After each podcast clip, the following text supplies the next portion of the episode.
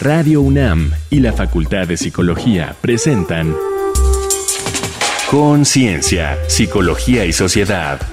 Sexta temporada. Dimorfismo cerebral y estereotipos de género. ¿Hay un cerebro masculino y uno femenino? Bienvenidas, bienvenidos. Estamos en Conciencia, Psicología y Sociedad aquí en Radio UNAM, en este espacio que se realiza en una colaboración conjunta con la Facultad de Psicología de la UNAM y esta radiodifusora universitaria. Les saludamos con mucho gusto llegando a nuestra sexta temporada ya y con un tema muy interesante esta mañana, esta tarde, esta noche. Seguimos en la virtualidad y también les proponemos escucharnos desde el repositorio sonoro radiopodcast.unam.mx. Yo soy Berenice Camacho y hoy comparto la conducción de este espacio con la doctora Tania Rocha. Querida Tania, ¿cómo estás? Bienvenida. Hola, Bere, muy bien, muchas gracias. Hola a todas las personas que nos están sintonizando y a quienes lo harán posteriormente. La verdad es que estoy muy contenta tanto por nuestra invitada de hoy como por el tema, porque creo que es un tema pues del momento, ¿no? Y que nos va a posibilitar tener otras formas más críticas de pensar algunas cosas que a veces damos por sentado alrededor de nuestros cerebros y cómo funciona este asunto con el tema del dimorfismo sexual. Así es, un debate muy vigente, muy interesante, como lo has dicho, entre las neurociencias con relación a cuestiones de género. Nos preguntamos si hay un cerebro masculino y uno femenino, dimorfismo cerebral y estereotipos de género, el tema de esta ocasión en Conciencia, Psicología y Sociedad. Así es que quédense aquí en Radio UNAM. Empezamos. ¿Qué fue? ¿Niño o niña? ¿Y cuántas cosas se desprenden de la respuesta a esta pregunta? Desde luego, para responderla no escudriñamos la mirada de la criatura, ya no digamos su cerebro. Simplemente miramos sus genitales y asignamos un sexo y un género que casi siempre le acompañará por el resto de sus días y determinará cómo le criamos y qué expectativas le depositamos. ¿Para qué complicarnos? Es sencillo asumir que a una genitalidad femenina corresponde una neuroanatomía femenina y viceversa. En neurociencias, Miles de estudios reportan ejemplos de dimorfismo sexual cerebral y sin embargo, la materia está lejos de quedar resuelta. Cada vez es más evidente que la investigación ha sufrido de fallas y sesgos de confirmación por una visión androcéntrica. El dimorfismo cerebral se ha usado para legitimar las desigualdades de oportunidades y derechos entre mujeres y hombres, atribuyéndolas a su biología y deslindando a la sociedad de las causas y la responsabilidad de cambio con la idea de abordar los sesgos acríticos en la investigación en neurociencias y en la percepción pública y sus impactos sociales a nivel individual, estructural y simbólico, lo que Cordelia Fan llamó neurosexismo, en 2010 se creó Neurogenderings, una red internacional de investigadoras en neurociencias y estudios de género. Este buscaba elaborar un nuevo enfoque conceptual de la relación entre el género y el cerebro, y llevar a quienes hacen teoría del género y neurociencias a un plano interdisciplinario, lejos de determinismos sociales y biológicos, pero aún comprometidos con la materialidad del cerebro. Este enfoque destaca la neuroplasticidad, que permite al cerebro modificarse en función de la interacción con el ambiente y la historia de vida. Hace la crítica de las neurociencias para desarrollar una comprensión del cerebro y del género que rebase el esencialismo del género conectando a las neurociencias y las ciencias sociales. Al insertar la perspectiva de género en las neurociencias, se retira el aura de verdades absolutas a aquello emanado del área.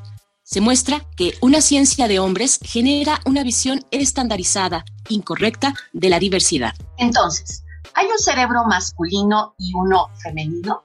¿Y hasta dónde las neurociencias legitiman los estereotipos de género?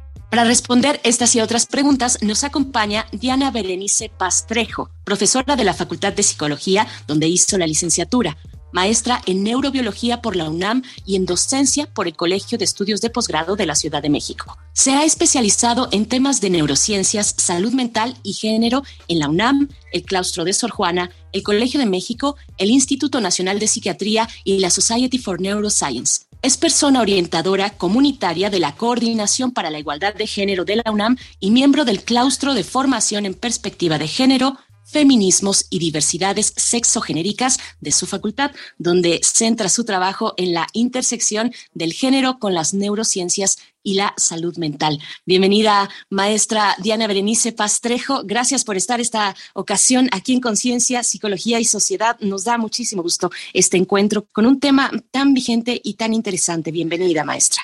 Muchas gracias por el espacio. Esperemos que podamos discutir bastante. Seguramente así será y que la pasemos muy bien con estas reflexiones que iremos compartiendo a través de ti para la audiencia. Y la primera cuestión que te planteo, doctora Diana Berenice, las intersecciones de las neurociencias y la psicología, ¿qué tanto ayudan a explicar los procesos de la mente y de la conducta humana? La psicología tradicionalmente se le ha asignado como objeto de estudio la mente y valdría la pena entonces preguntarnos qué es la mente. Y la mente la podemos tomar como una emergencia, es decir, una cualidad que emerge no a partir de la presencia de componentes que puede ser en algunos casos de la psicología desde un enfoque social, la cultura, desde un enfoque biológico el cerebro. No es la mente una producción o una emergencia del cerebro o bien de la cultura, sino de la relación que hay entre ambos elementos. Ni totalmente cerebro, ni totalmente cultura, y las neurociencias en ese sentido estudian al sistema nervioso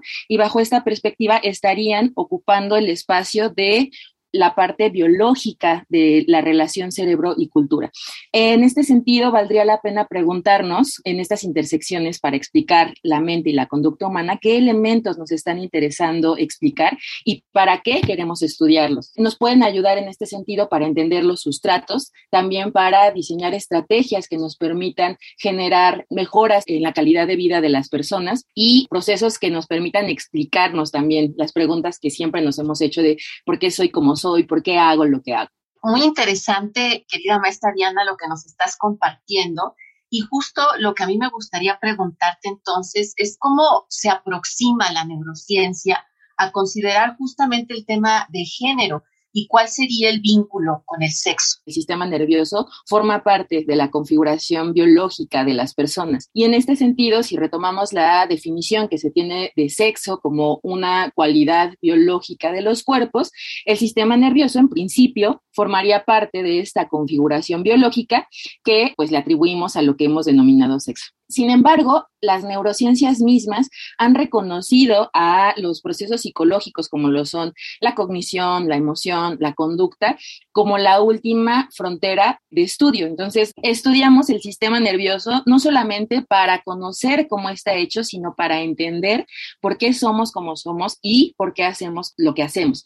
En este sentido, el sistema nervioso se presenta como una maquinaria, como comentaba, que permite la emergencia de lo no biológico. Y lo no biológico, retomando ahora la definición del género, entra justamente dentro de estas, este funcionamiento ahora del sistema nervioso en lo que ubicamos como género. Y en este sentido, las neurociencias se ubicarían en una frontera entre lo que definimos como biológico y lo que definimos como conductual, mental, y borra de alguna manera o difumina la línea que separa al sexo del género. Y desafortunadamente, lo que observamos en muchos de los estudios de, neurociencias que comentaban ustedes al principio es justamente que se utiliza de manera indistinta el sexo y el género, ¿no? Entonces tenemos impacto o efecto del género en estudios con rebanadas de cerebro o con roedores, porque no hay una distinción entre ambos conceptos. Estamos hablando de dimorfismo cerebral y estereotipos de género con la maestra Diana Berenice Pastrejo.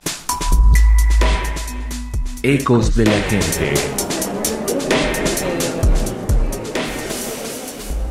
Esta semana, en Conciencia, Psicología y Sociedad, hicimos las siguientes preguntas a hombres y mujeres. ¿Crees que crecer influenciados por estereotipos de género puede modificar nuestra forma de pensar? Marilyn, 30 años definitivamente creo que crecer condicionado por patrones de género se convierte en un elemento fundamental para construir nuestra subjetividad a partir del pensamiento, uno de los primeros elementos que tenemos para poder construir nuestra personalidad. Y si aprendemos a asociarlo a partir de una diferenciación de género y a asumir qué le corresponde a, a una mujer o qué le corresponde a un hombre, definitivamente entra desde nuestro pensamiento y sobre todo desde la infancia, porque finalmente son patrones que se repiten habitualmente y que van condicionando tanto nuestro pensamiento como nuestro actuar. Eric, 28 años. Claramente sí, creo que todos tenemos una historia, pues modifica nuestras conductas. Evidentemente lo que nos enseñan y los roles a los que estamos acostumbrados en la sociedad, pues nos dictan muchas de las actitudes que tenemos en nuestro día a día. Por supuesto que esta influencia modifica o de alguna manera tiene que ver con nuestra forma de pensar. Si nuestro cerebro determina nuestra conducta, ¿crees que crecer y actuar bajo la influencia de estereotipos de género pueda modificar nuestro cerebro? La capacidad de cuestionarnos y de debatir esos roles de género, ¿no? Que de lo que me está impuesto o que de lo que he aprendido si me corresponde, si va conmigo y si me siento cómoda con ello. Modificar nuestro cerebro, no sé si hablamos fisiológicamente, pues a lo mejor no en ese sentido, pero sí nuestra manera de pensar, por ende nuestra manera de actuar y la, nuestra manera de comunicarnos con los demás. Para Conciencia, Psicología y Sociedad, Alejandra Mireles.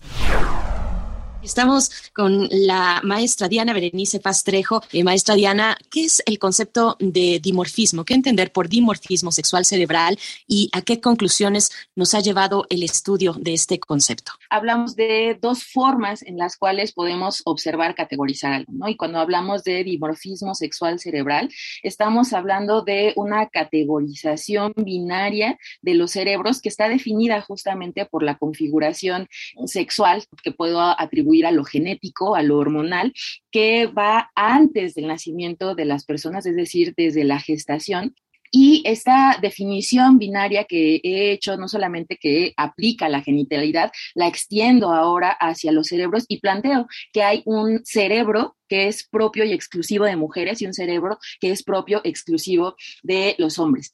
Desafortunadamente, las conclusiones van más allá de la caracterización volumétrica que se hace de los cerebros, ¿no? Por ejemplo, en algún momento se planteó que la diferencia mayúscula era que los hombres tienen un cerebro más grande que las mujeres y eso hasta ahí puede quedar. Sin embargo, las implicaciones ¿no? que tenemos ahora de cómo interpretamos algunas de las diferencias ha traído conflictos que, como recordamos, si el cerebro subyace a la conducta y a la mente, pues también la forma en la cual estoy planteando esta predeterminación de mi cerebro por este cableado que se realiza en la gestación, pues va a impactar también en la forma de ser de las personas y se presenta el concepto como tal de dimorfismo cerebral como el campo perfecto para el desarrollo de estudios y teorías que no solamente van a perpetuar, ¿no? A repetir los estereotipos de género, sino que desde la ciencia que tendemos a pensar como proveedora de verdades universales por este de objetividad, pues van a estar legitimándose y a partir de qué? Pues de nuestra biología, de elementos tangibles que podemos observar, por ejemplo, con las técnicas de neuroimagen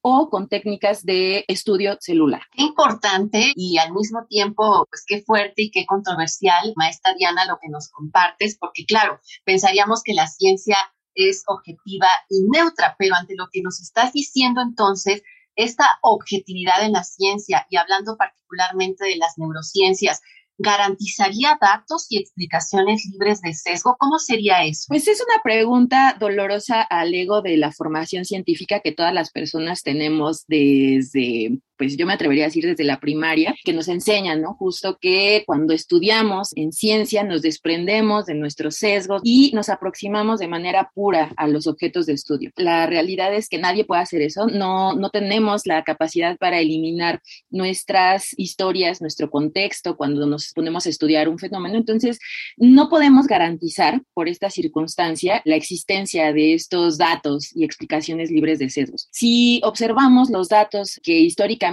se tienen de quién está haciendo la ciencia, quién ha hecho la ciencia, incluso de quién definió qué es y cómo se hace la ciencia, pues tenemos a un grupo muy particular con características muy específicas de hombres que nos habla de una ciencia bastante sesgada a un sujeto estándar, que es este sujeto androcéntrico, que ha sido compartido, ¿no? Este sujeto entre diferentes momentos en la historia de la ciencia, diferentes estudios, diferentes áreas de la ciencia, de manera que estos sesgos que en principio pueden ser individuales se vuelven sesgos consensuados y niegan, desafortunadamente, a lo alterno como un sujeto que puede generar conocimiento, ¿no? Como este sujeto epistémico. Dentro de esta perspectiva, pues se vuelve fundamental recordar que la ciencia es una actividad humana, actividad, como mencionamos, ponde a momentos históricos, aspectos socioculturales e incluso intereses políticos e institucionales.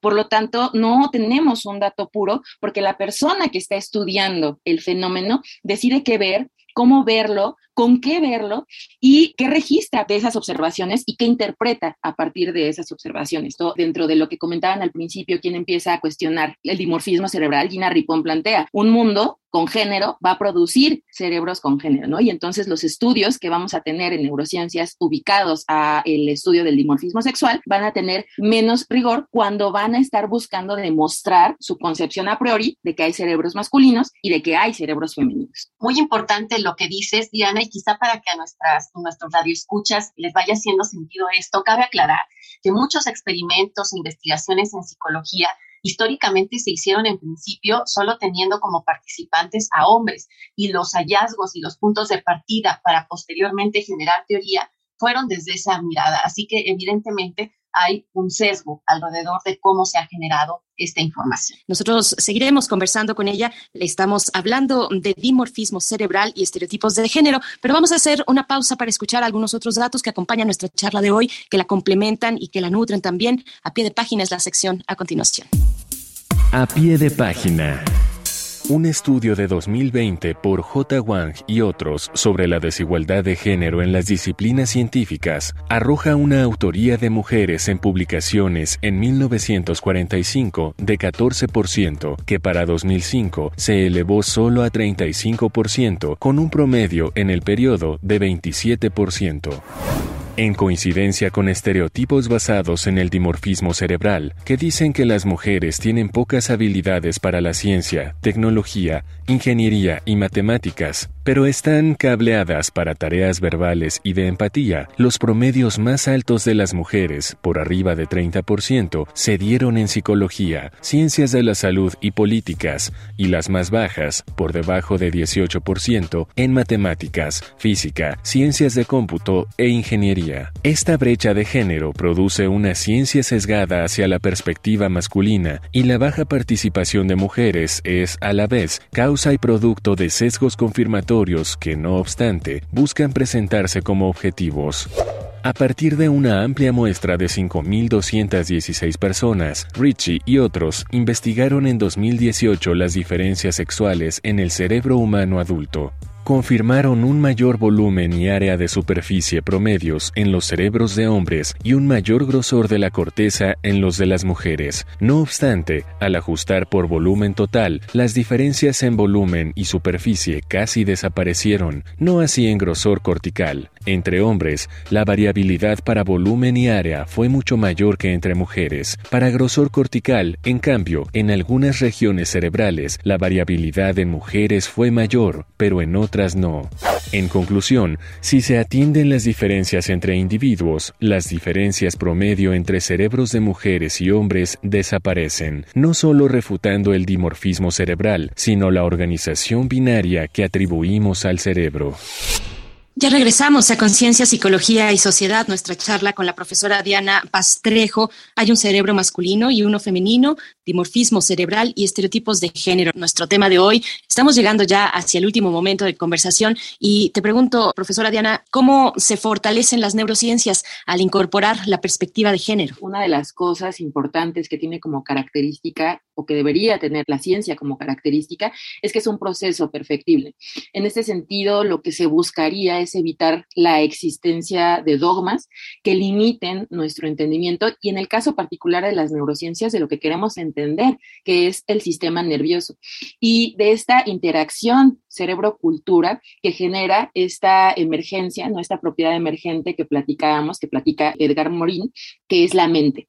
Bajo esta perspectiva, incorporar la perspectiva de género nos permite cuestionar estos sesgos, identificar estos sesgos que han generado esta ciencia androcéntrica sobre la cual las diferencias, ¿no? Porque diferencias hay entre mi cerebro, el cerebro tuyo, el cerebro de Tania, el cerebro de nuestros y nuestras radioescuchas, y eso no es algo que nos permita decir que alguien, alguna de las personas es mejor, es peor para alguna u otra cosa. Simplemente nos está dando información sobre la diversidad que existe en la configuración de los cerebros, es decir, en la relación que hay en el cerebro, en la relación cerebro-cultura que estamos estudiando. Entonces, desde esta perspectiva me parece fundamental incorporar el género como categoría a las neurociencias porque uno, la permite recuperar como ciencia de proceso perfectible y dos, la búsqueda del el conocimiento que nos permita entender realmente cómo está funcionando nuestro sistema nervioso y qué impacto tiene la historia de cada persona en la configuración del mismo. Como decías, querida Diana, pues esto impacta a todas las ciencias. En ese sentido,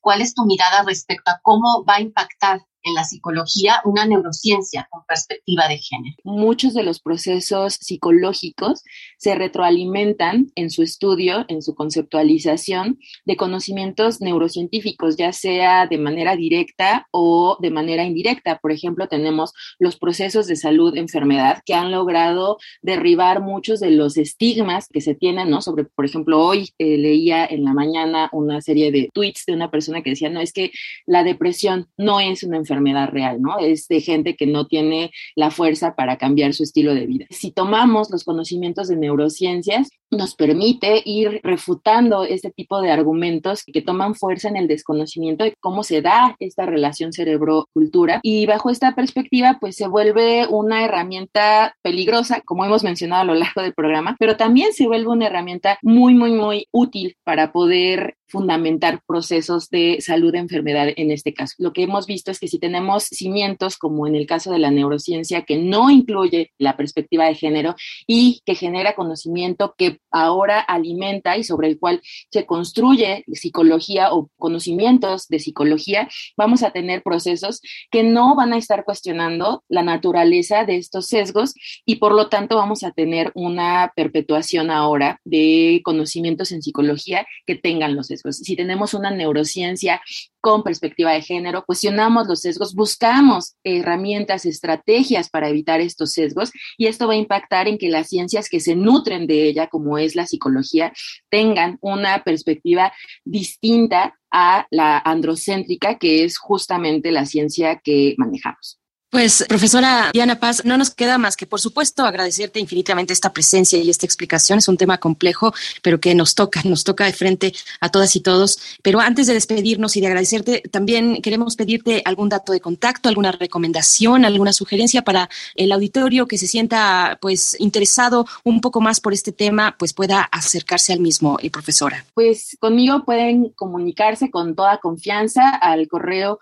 Diana B de Berenice P de Paz, T de Trejo, Diana BPT, arroba comunidad.unam mx. Yo me encuentro en la Facultad de Psicología y también están en la Universidad Nacional varias personas trabajando este concepto de dimorfismo cerebral desde diferentes enfoques. Se encuentra la doctora Lucía Chichia en el CIEG y la doctora Xiobán Guerrero en el CEICH. También hay varias TED Talks que pueden buscar en Internet y que tienen más información por si quieren profundizar todavía Muchísimas gracias por esta participación Diana Berenice Pastrejo es profesora de la Facultad de Psicología, es persona orientadora comunitaria de la Coordinación para la Igualdad de Género de la UNAM y miembro del claustro de formación en perspectiva de género, feminismos y diversidades sexogenéricas, ahí también en la Facultad de Psicología, donde centra su trabajo en la intersección del género con las neurociencias y la salud mental. Muchísimas gracias por esta participación,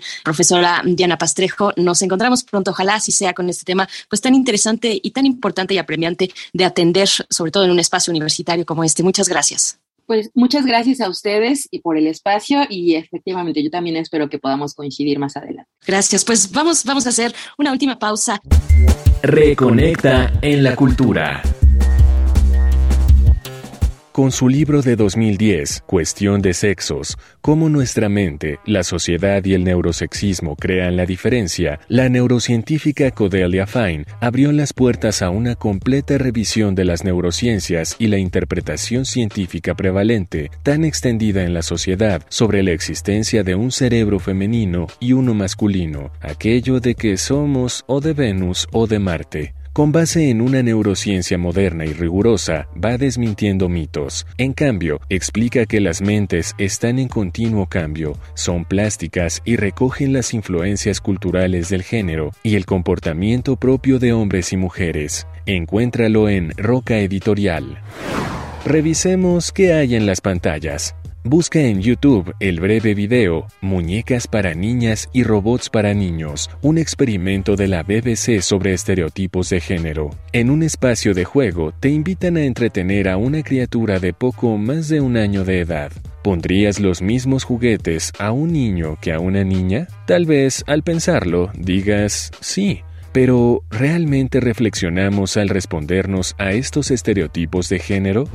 La profesora Daphne Joel ofreció en Jaffa la TED Talk Los cerebros son o masculinos o femeninos, donde, a partir de evidencia científica, propone que nuestros cerebros son realmente un mosaico único de características masculinas y femeninas que conforman un cerebro intersexual. Hállalo en YouTube y activa los subtítulos en español. Estas fueron las recomendaciones de la semana. Te dejamos con el tema Natura, de la cantante de rap feminista guatemalteca Rebecca Lane. Única e irrepetible mi existencia, ni siquiera la entiende la ciencia. A consecuencia de tanto pensamiento castrado, herido, occidentalizado, me enseñaron a creer que mi ser es hombre o mujer, una cosa a la vez. El poder de domesticar comienza en tu cuerpo, por eso te imponen un género femenino, masculino y solo eso. Categorías de algún cerebro tieso. ¿Qué es lo que hicieron con mi mente y mi corazón? Que me enseñaron a amar solo a la mitad de la población. Controlar mi acción, nublaron mi razón con la culpa de ser como soy. Como soy, soy perfecta, la naturaleza es diversa, certezas me quedan. Que las flores y animales son como desean, los humanos son los que limitan, vean. Hija de la naturaleza, por eso como ella, ¿Qué les parecieron estas recomendaciones en nuestra sección Reconecta? Nosotros nos estamos acercando al cierre, pero antes escuchar tus reflexiones, querida doctora Tania Rocha, acerca de nuestro tema de hoy, dimorfismo cerebral y estereotipos de género.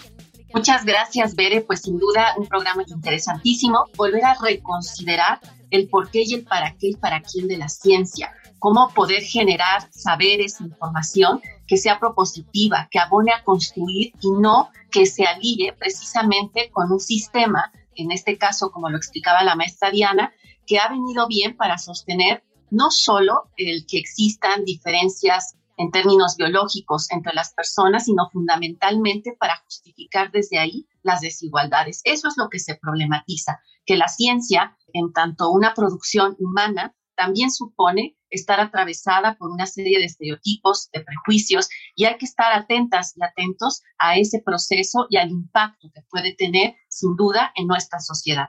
Pues qué interesante, como siempre, escucharte. Es un placer, Tania Rocha, doctora, compartir la conducción cada cuanto aquí en Conciencia, Psicología y Sociedad. Les invitamos también a acercarse a nuestra sección de podcast que pueden encontrar en radiopodcast.unam.mx. Muchísimas gracias. Yo soy Berenice Camacho. Nos despedimos y nos encontramos la próxima ocasión aquí en Conciencia, Psicología y Sociedad. Conciencia, Psicología y Sociedad una producción de Radio UNAM y la Facultad de Psicología de la UNAM.